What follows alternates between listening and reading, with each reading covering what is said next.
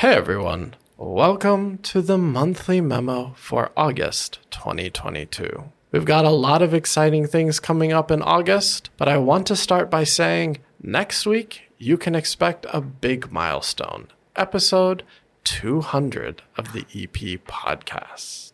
So, as we get up to the episode 200, we want to thank everyone for being part of this journey and supporting us along our way. We've noticed an uptick in the number of ratings and reviews both on Spotify and podcast. And again, we want to appreciate your effort to help us grow this. Mm. And for those of you who haven't done it yet, please go to your favorite listening platform, mm. give us a rating, five stars, if you will, or leave us a review. It goes a long way to help us grow, understand what you care about, and help others discover the podcast. I cannot believe we're 200 episodes old.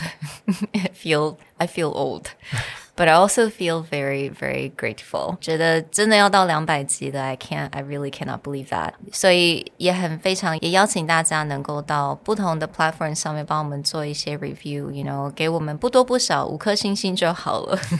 Just kidding, but give us a rating and let us know, give us feedback. 我觉得这些都能够帮助我们 reach 到更多的人，让更多的人能够得到非常实用的这些知识。So let's talk about what we're gonna do for August Premium. Premium, very suitable for our podcast, is all about the voice. Uh-huh. We wanted to look we wanted to take a look at what makes the voice so powerful mm. in your communication, not just from like an accent mm. or phonetic or pronunciation view, but actually more importantly, how the way you use your voice conveys a certain amount of authority, mm power, or your own personality. Yeah. And I remember the reason why we wanted to make this voice specific theme is because we're talking about these from clients and students are talking about these different contexts or their working environments, the things that they have to do, the kind of command they have to provide.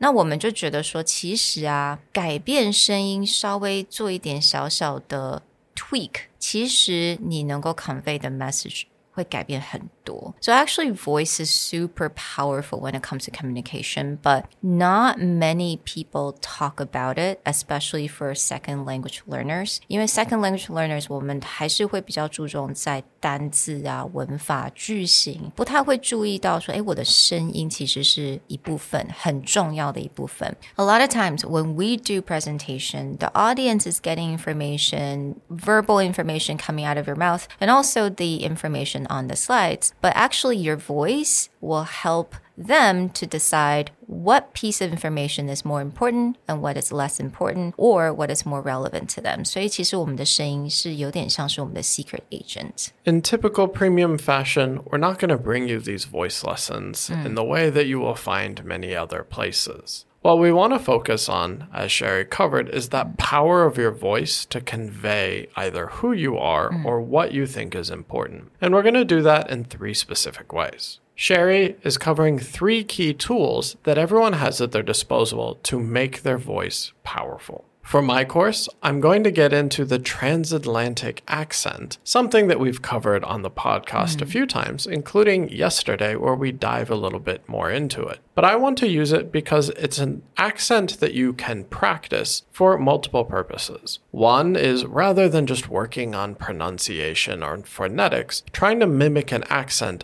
gives you a very strong way of understanding how your mouth works. The other thing that makes this powerful is the transatlantic accent mm. is something that people feel is sophisticated yeah. and shows authority. Mm. So it's something that you can do with that. Finally, we also have Andrew's class where he's going to take a completely different mm. look at voice, where rather than practicing and honing your own voice, it's about thinking about who you want to be mm. on stage and taking on that personality and working on the voice mm. of the person you want to convey. Right. And also, I think it's about how your energy could affect your voice and could affect your communication. But I think for a lot of the subscribers，你可能会发现 Andrew 的这堂课会稍稍的 delay。It will come out。But it will be a little delay，因为他全家都赶上了流行，所以在家休养。So just a little delay, but it will come. So thank you for your patience. Yes, we're wishing him and his family, including a young daughter, a speedy recovery. Yeah.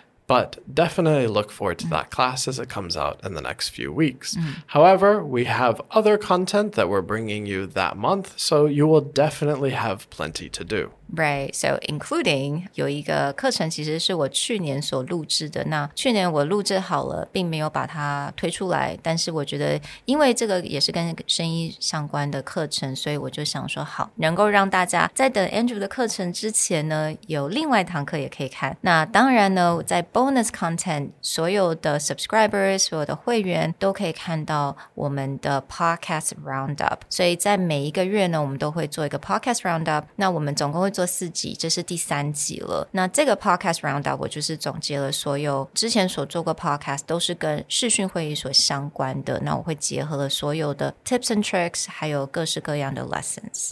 One more announcement for those of you who have been following our Instagram, Communication R&D. We have a wonderful announcement that we have recently crossed the 8,000 followers. Yay! As we continue to grow and in celebration, we're going to do a live lesson on Instagram. So, for those of you who follow, be sure to check it out, mm-hmm. see the dates, and for those of you who don't follow, be sure to look up communication R and D, and you can get more information about when we'll do this live class.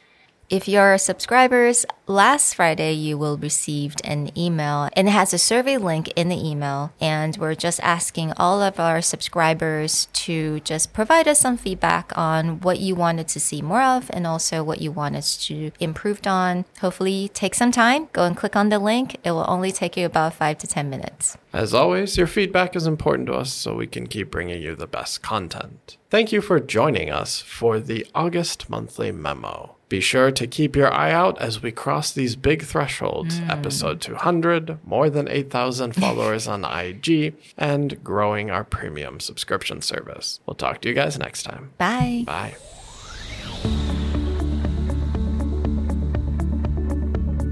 The Executive Plus podcast is a Presentality Group production, produced and hosted by Sherry Fang and Nick Howard. You can search us on Facebook, 主管英文 Executive Plus. you can also find us on Instagram, Communication R&D, and email us at sherry at epstyleplus.com.